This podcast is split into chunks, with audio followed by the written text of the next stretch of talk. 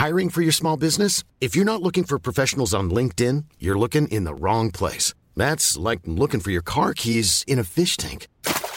LinkedIn helps you hire professionals you can't find anywhere else, even those who aren't actively searching for a new job but might be open to the perfect role. In a given month, over 70% of LinkedIn users don't even visit other leading job sites. So start looking in the right place. With LinkedIn, you can hire professionals like a professional. Post your free job on linkedin.com slash people today. Podcast, un lugar para tus oídos. Acaba de morir el papa menos amado de todos. Acaba de morir además en circunstancias muy anómalas. Muere un papa y no se prepara la elección de otro. No hay un funeral papal como aquellos a los que estamos acostumbrados, quienes recordamos, por ejemplo, la muerte de Juan Pablo II, sino hay incluso que inventar un protocolo porque por primera vez muere un papa sin estar en funciones. Un papa emérito como se autodenominó Benedicto XVI tras renunciar a su eh, investidura tras ocho años de papado. Y esto, pues digamos, no solo es una noticia de primera plana, sino lleva a tener una serie de discusiones a propósito de lo que sucede y lo que sucederá en el seno de la Iglesia Católica. He dicho yo ya muchas veces en la pinche complejidad que yo no soy religioso y no siendo religioso además no soy católico. Y sin embargo no puedo sustraerme al interés que concita lo que sucede hoy en el Vaticano, ya solo porque, primero, el Papa es un jefe de Estado, es el jefe del Estado Vaticano, pero además uno particularmente poderoso, es uno que tiene en mayor o menor medida la escucha de 1.200 millones de personas y es uno cuyas declaraciones, cuyas posturas, cuyos, cuya actuación política resulta muy importante para el devenir del planeta. Entonces, creo que la muerte de Benedicto XVI es también una oportunidad para hablar del Papa Francisco, para hablar de la situación que enfrenta hoy la Iglesia Católica y para hablar de su incidencia en el mundo. ¿Es este un podcast religioso?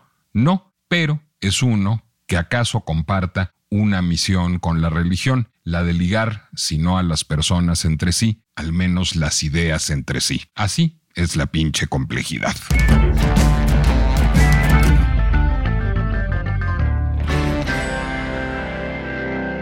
Soy Nicolás Alvarado, me da mucho gusto darles la bienvenida al primer episodio de La pinche complejidad del año 2023 y a hablar de un personaje que me resulta especialmente fascinante, que es Benedicto XVI. Hablar de Benedicto XVI durante muchos años, pues supuso, al menos eh, fuera de la ortodoxia católica, pues hacer comentarios muy frívolos, muy a la son sobre el personaje. Se le acusó repetidamente de haber tenido simpatías nazis, lo que no es cierto. Benedicto XVI, Joseph Ratzinger, simplemente nació en la Alemania del Tercer Reich y tuvo que ingresar a las juventudes hitlerianas como todos los jóvenes alemanes en aquella época, como Günter Grass, de hecho, por ejemplo, pero al mismo tiempo, pues fue un hombre acusado de ser un conservador, un retrógrada y probablemente lo haya sido en muchos sentidos, pero también fue un hombre valiente y un hombre que enfrentó por primera vez en el seno del Vaticano todos los escándalos sexuales que se suscitaron en las últimas décadas en la Iglesia Católica y eso tiene un mérito. Al mismo tiempo, el Papa Francisco es un, un, hombre eminentemente carismático, un papa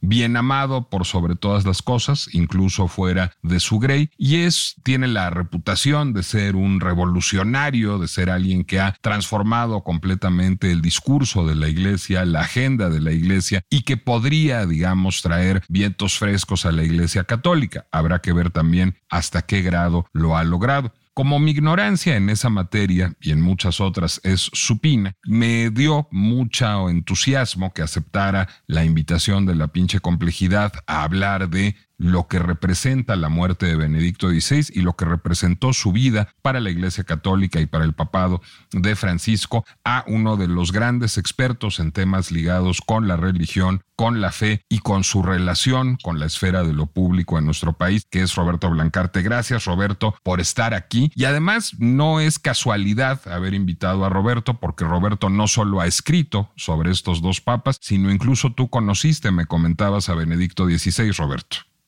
Sí, no sé si eh, recuerdas o sabes, por allá de los años 90, en 1995, me nombraron consejero de la Embajada de México ante la Santa Sede. Y ahí una de mis chambas era acompañar al embajador a, digamos, a conversar con los miembros de la curia romana y en esa época, como bien se sabe, el cardenal Ratzinger era el prefecto de la Congregación para la Doctrina de la Fe, lo que antes se llamaba Santo Oficio o Santa Inquisición. Y bueno, ahí me tocó conversar junto con el entonces embajador Guillermo Jiménez Morales, quien fue quien me había invitado precisamente a, acompañarlo. Eh, y ahí estuvimos platicando con, con el cardenal Ratzinger en, uno de los momentos en donde él tenía precisamente esta enorme fama de ser el, gran inquisidor, ¿no? Curiosamente fue una, una, reunión muy amable, muy agradable, porque Ratzinger era, era personalmente un tipo muy, muy tratable, muy agradable, muy,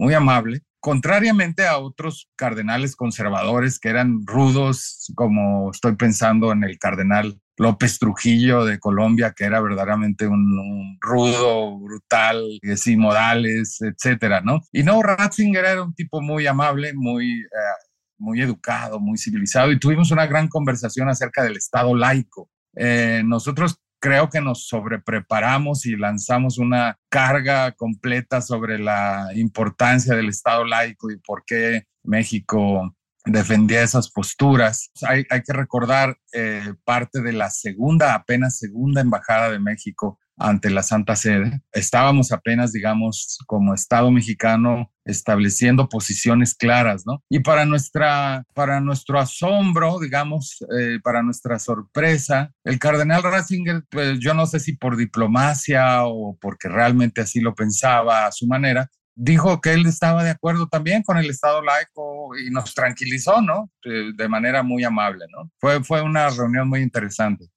Bueno, el mal chiste que se usaba habitualmente en vida de, Ratzinger, siendo cardenal y luego siendo el Papa Benedicto XVI, es que era el Rottweiler de Dios, es decir, era el gran defensor del dogma, el gran defensor de la doctrina y diría yo el gran defensor de las formas tradicionales de la Iglesia Católica. Ahora, eso no necesariamente parece haberlo hecho un hombre obtuso o un hombre, digamos, eh, escindido del mundo. Lo que parecería es haberlo hecho alguien que buscaba una iglesia muy conservadora en su fondo y en su forma, pero no necesariamente incidir en otras esferas y tampoco sustraerse a lo que sucedía en otras esferas. Y creo que eso tiene mucho que ver con cómo abordó primero como, como, titular de, de la Congregación para la Doctrina de la Fe y después como Papa los escándalos sexuales del Vaticano y cómo buscó en alguna medida, pues digamos, construir el camino para que empezara a hacerse justicia en ese sentido, ¿no, Roberto?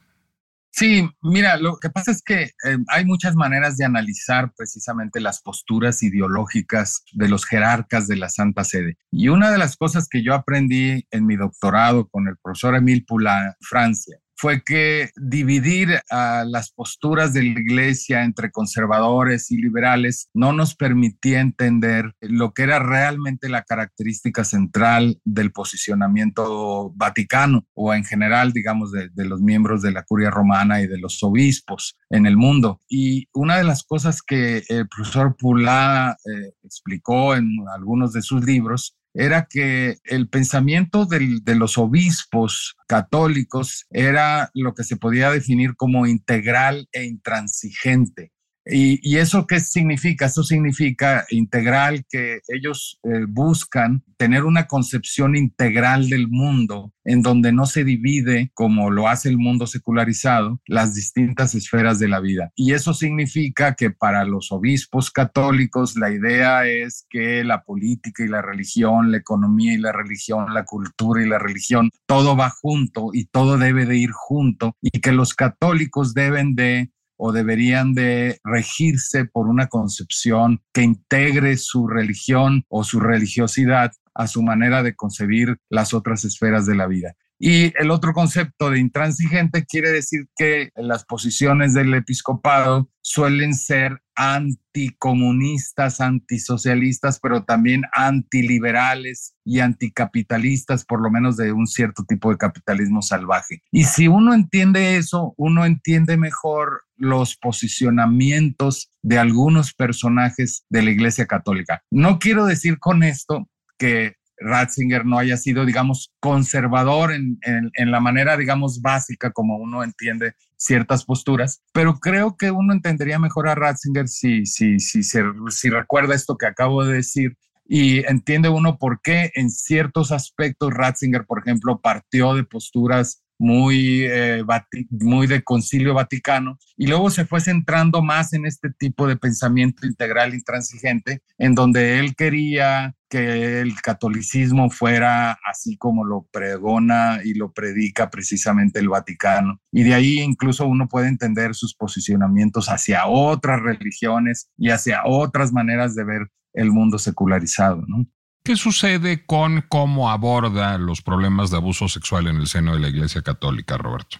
Bueno, lo que pasa es que yo creo que esto es una, una hipótesis, digamos, fundada en, en algún conocimiento y en alguna información, pues que, que uno puede tener estando en Roma y, conociendo más o menos la Iglesia Católica. Yo creo que Ratzinger tuvo las, digamos, tuvo las manos atadas por Juan Pablo II durante un cierto tiempo para poder atacar a fondo lo que él, lo que él veía como una enorme corrupción dentro de la institución eclesiástica. Y pudo empezar a desatarse de esas ataduras impuestas por Juan Pablo II y la manera del Papa polaco de ver el mundo hacia el final del pontificado Juan Pablo II, cuando, cuando el Papa Boitila ya no tenía precisamente el control que tenía los años anteriores. Y ahí fue cuando empezó a actuar contra eh, la pederastia y en, particular recordamos el caso de Marcial Maciel y los legionarios de Cristo. De hecho, su campaña, por decirlo así, su campaña para llegar al pontificado en 2005, de alguna manera se basó en un ataque central a lo que él llamó la pobredumbre, la corrupción en, dentro de la propia iglesia cosa que señaló, recuerdo muy bien una, una ocasión en Semana Santa de 2005, él llevó, o, días antes, él llevó la, una procesión de la cruz, me acuerdo, por el, el anfiteatro romano. Ahí habló sobre el asunto y, siendo además decano del colegio cardenalicio, se explayó diciendo, hablando precisamente sobre lo que era esta enorme eh, corrupción y pobredumbre, inmundicia o algo así, utilizó eh, eh, adjetivos muy fuertes para hablar de lo que estaba pasando en la iglesia. Y yo creo que él intentó hacerlo, y, yo creo que el caso de Marcial Maciel es en ese sentido paradigmático, de, de, hacer lo que no habían hecho los otros, de abiertamente condenar a, Marcial Maciel a, la mayor condena que tiene la iglesia, que uno se puede reír de eso, pero la mayor condena que tiene la iglesia es prohibir a un sacerdote ofrecer eh, misa y recluirlo en su casa prácticamente, ¿no? Eh, o sea que él, él intentó y después creo, pues simple y sencillamente no, no tuvo el acompañamiento o no tuvo las fuerzas o no había las condiciones para hacer lo que se podía hacer, ¿no? Lo que él quería hacer en materia de, limpieza, porque él hablaba en esos términos dentro de la iglesia, ¿no?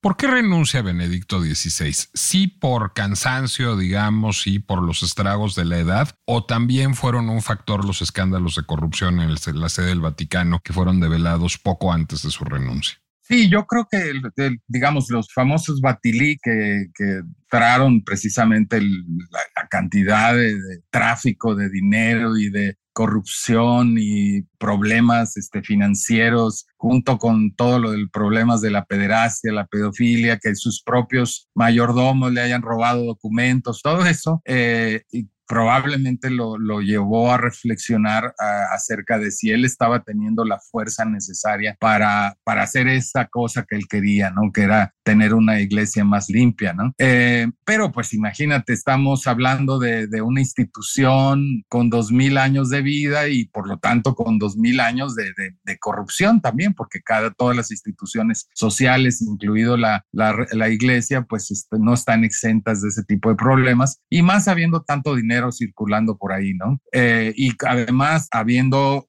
pues, tantos problemas alrededor del tema de la sexualidad que no, pues no se han podido resolver porque difícilmente lo van a hacer con la perspectiva sobre sexualidad que tiene la Iglesia Católica. Y eso, aunado a lo que él vivió precisamente en los últimos, no sé, por lo menos cinco u ocho años de la vida de Juan Pablo II, viendo cómo se había disminuido, cómo sus capacidades mermaban, cómo realmente el Papa prácticamente al final ya no gobernaba a una institución tan compleja además. Yo creo que él atinadamente y con mucha valentía, hay que decirlo, porque pues este eh, no es fácil dejar un encargo como ese, ¿no? En el que se supone que él es el vicario de Cristo, ¿no? Eh, con mucha valentía decidió que él no tenía las fuerzas y que no las iba a tener eh, para enfrentar esos problemas. así que pues renunció. Eh, y yo creo que si uno ve precisamente lo que pasó entre sus 86 y 95 años, en esos 9, 10 años que él estuvo como eh, Papa emérito, eh, muestra que en efecto hubiera sido todavía peor de lo que, de lo que está, de lo que está sucediendo, incluso teniendo al frente un, un, un Papa más joven, entre comillas, más joven, ¿no? Este, pero que bueno, yo creo que esa, para contestar la pregunta, yo creo que esa combinación de, de ver eh, sus, la, digamos, la relativa incapacidad para llevar a cabo la limpieza y dentro de la iglesia y lo, la decadencia que él mismo observó en el Papa anterior, lo llevó a tomar una decisión de ese tipo, ¿no? Ahora, esa decisión resulta finalmente y a lo mejor de manera inadvertida muy revolucionaria, porque, pues digamos, el Papa es una figura pues, que roza la divinidad, es decir, que de hecho dialoga con la, con la divinidad, es el vicario de Dios en la tierra. Si un Papa puede renunciar, no pierde parte de esa divinidad y eso no resulta muy trastocador de nuestra concepción de la institución vaticana, Roberto. Bueno, eh, depende de cómo vea uno eh, eh, las cosas. Si uno cree que el Papa es el único que puede hablar con Dios, pues sí, pero luego están los obispos que también tienen esa pretensión y están los sacerdotes que tienen esa pretensión y bueno, luego más de alguno de los creyentes que dicen, no, sí, yo también hablo con Dios y, e incluso tomo mis propias decisiones más allá de lo que dicen estas gentes allá en el Vaticano. O sea que, pues, todo depende de cómo se vea, ¿no? Eh, pero sí democratiza un poco, digamos, el ritual vaticano, ¿no? Es decir, si, si, el papado es una chamba a la que uno puede renunciar y no, digamos, un designio divino, pues esto, hace una institución más cercana y una institución menos hierática, ¿no, Roberto? Puede ser, pero al mismo tiempo él puede decir, y yo creo que seguramente así lo pensó, que en un diálogo con Dios tuvo la, idea de que Dios estaba de acuerdo en que era mejor dejar el lugar a otro papa que tuviera la misma fuerza sin que él dejara de serlo. Porque, a ver, en, realidad, canónicamente, eh, eh, un papa es un obispo de Roma. Eh, es decir, la razón por la que es papa es, porque es el obispo de Roma, pero en términos, digamos, de, derecho canónico, pues es, un, obispo como otros, teniendo simple y sencillamente esta ventaja de que, siendo el sucesor de San Pedro, pues tiene la capacidad de la autoridad sobre el resto de los obispos. Pero, pero en ese sentido, eh, el derecho canónico establece que todos los obispos, menos del de Roma, deben renunciar a los 75 años y ser eh, obispos eméritos. De ahí viene la idea de, pues, papa emérito, ¿no? Y seguramente que Ratzinger dijo, bueno, pues si tenemos obispos eméritos a los que obligamos a... Burroughs Furniture is built for the way you live. From ensuring easy assembly and disassembly to honoring highly requested new colors for their award-winning seating, they always have their customers in mind. Their modular seating is made out of durable materials to last and grow with you. And with Burrow, you always get fast, free shipping. Get up to 60% off during Burrow's Memorial Day sale at burrow.com slash ACAST. That's burrow.com slash ACAST. burrow.com slash ACAST.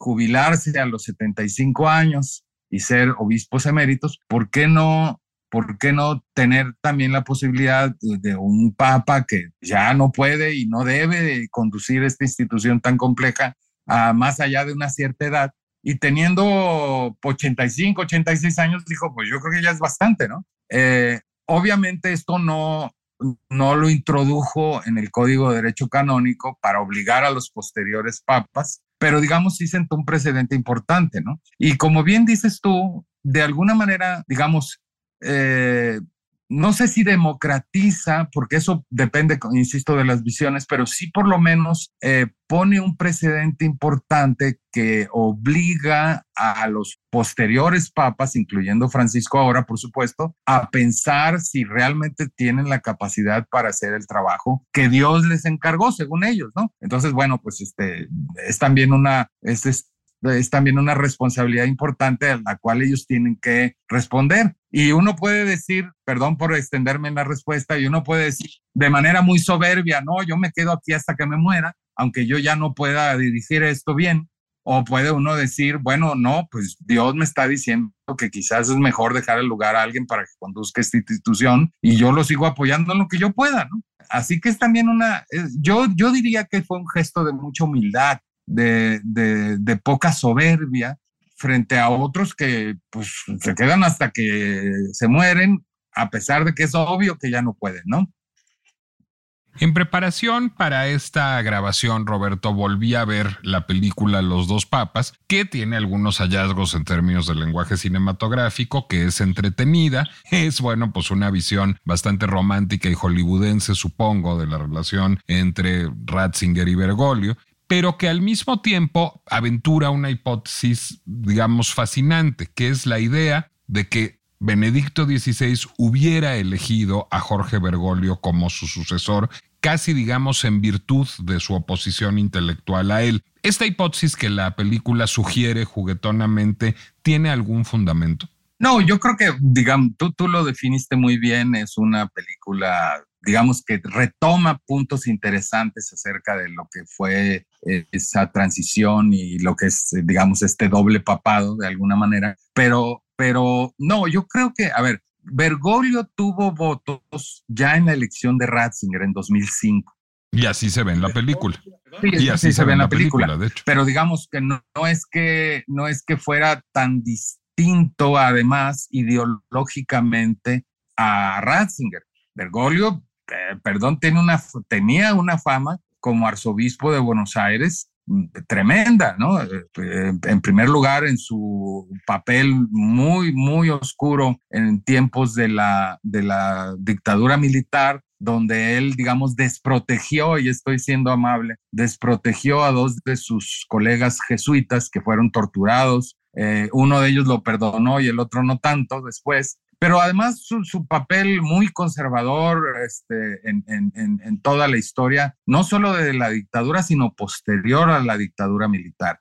Eh, yo recuerdo alguna vez en, Buenos Aires haber leído un artículo muy interesante que recordaba que eh, las madres de la Plaza de Mayo habían, digamos, dado vueltas por la Plaza de Mayo durante décadas y nunca había salido el arzobispo, cuya catedral está enfrente, a hablar con ellas. Eh, y digamos, eh, obviamente el arzobispo de Buenos Aires, cardenal Bergoglio, se convierte en otro personaje cuando se hace papa, ¿no? Se transforma, por decir así, asume la pobreza de San Francisco eh, y, y, obviamente intenta equilibrar mucho de lo que había sido su imagen y su pasado, ¿no? bueno, en ese sentido, los dos papas es una extraordinaria herramienta de propaganda para el, para el papado de Jorge Bergoglio.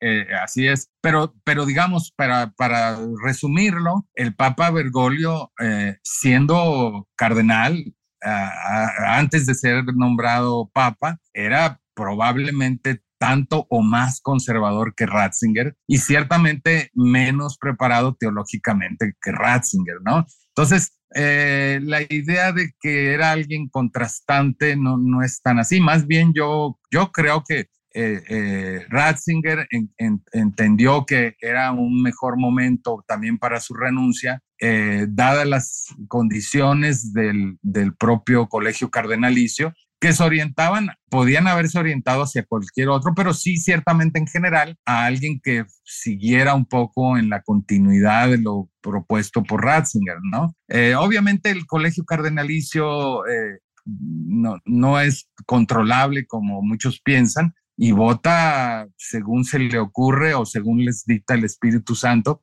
eh, ¿no? Este, depende de, la, de, lo que cada quien crea.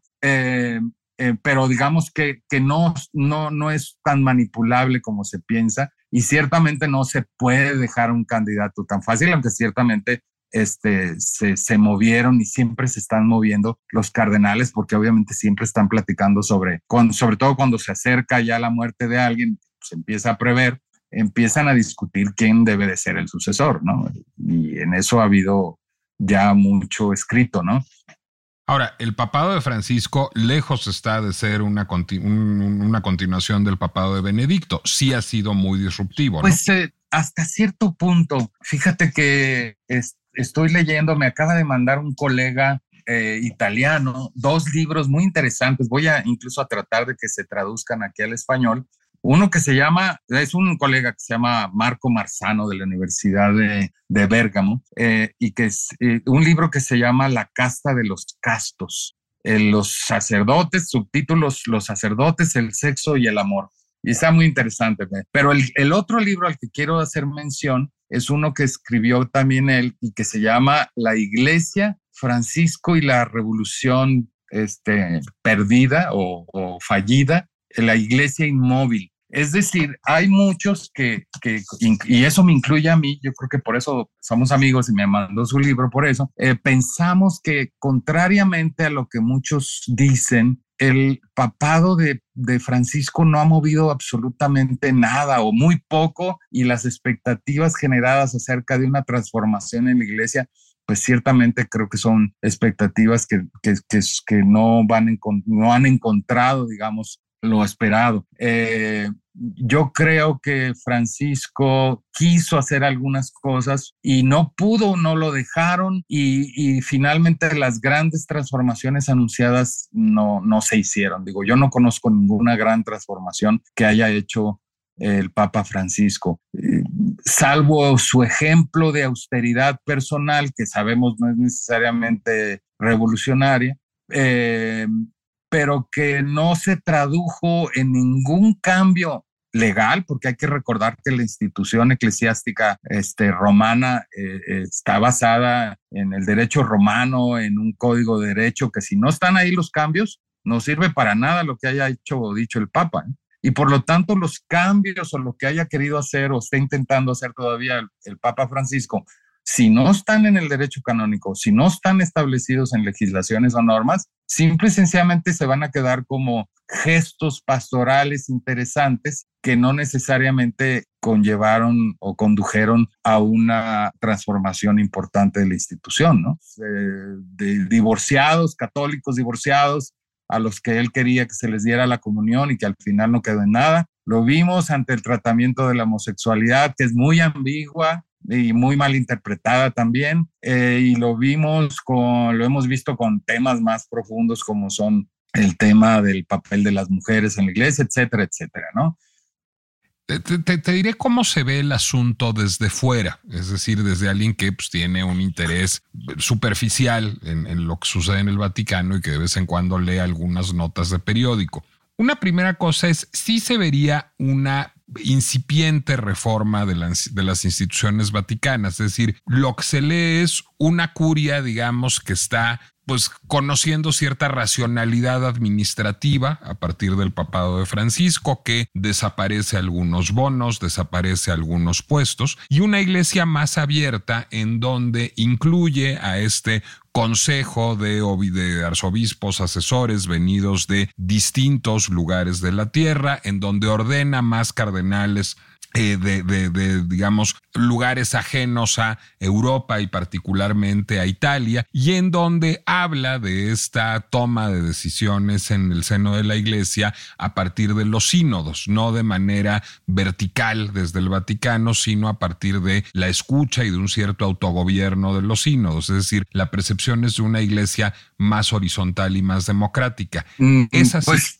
yo no lo veo así, sinceramente, yo creo que a ver, esto que, tú atinadamente eh, observas y, nos narras eh, son una serie de reformas, pero que no son de este Papa nada más. Comienzan por lo menos desde Juan Pablo II, que no era precisamente el gran transformador, y sin embargo, pues muchas de estas cosas como que son empujadas por los tiempos más que por los papas. Eh, y obviamente, bueno, hay que recordar que la gran transformación comienza con un papa polaco de, muy joven que precisamente empieza a introducir en el colegio cardenalicio a muchos miembros que no sean europeos. Eh, igual las reformas que se han intentado, eh, muchas reformas que relajan, eh, digamos, las, las anteriores y muy estrictas normativas en muchos aspectos también. Y luego los intentos, no sé si tan exitosos, para controlar las finanzas del Vaticano, pues también eh, se iniciaron desde, desde mucho antes, ¿no? O sea,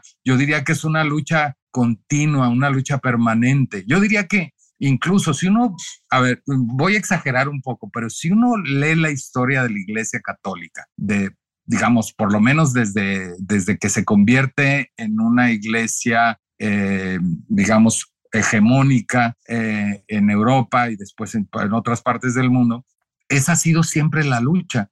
Es decir, una lucha contra gente que entra a la institución para aprovecharse de ella y a la que hay que combatir porque obviamente genera mucha corrupción, gente que no tiene ninguna verdadera convicción ni vocación y gente que por el otro lado, sí cree en eso y sí lucha por limpiar a la institución. Y es una lucha permanente. Si uno lee la historia de la iglesia, es exactamente dos mil años de, estar peleando por eso.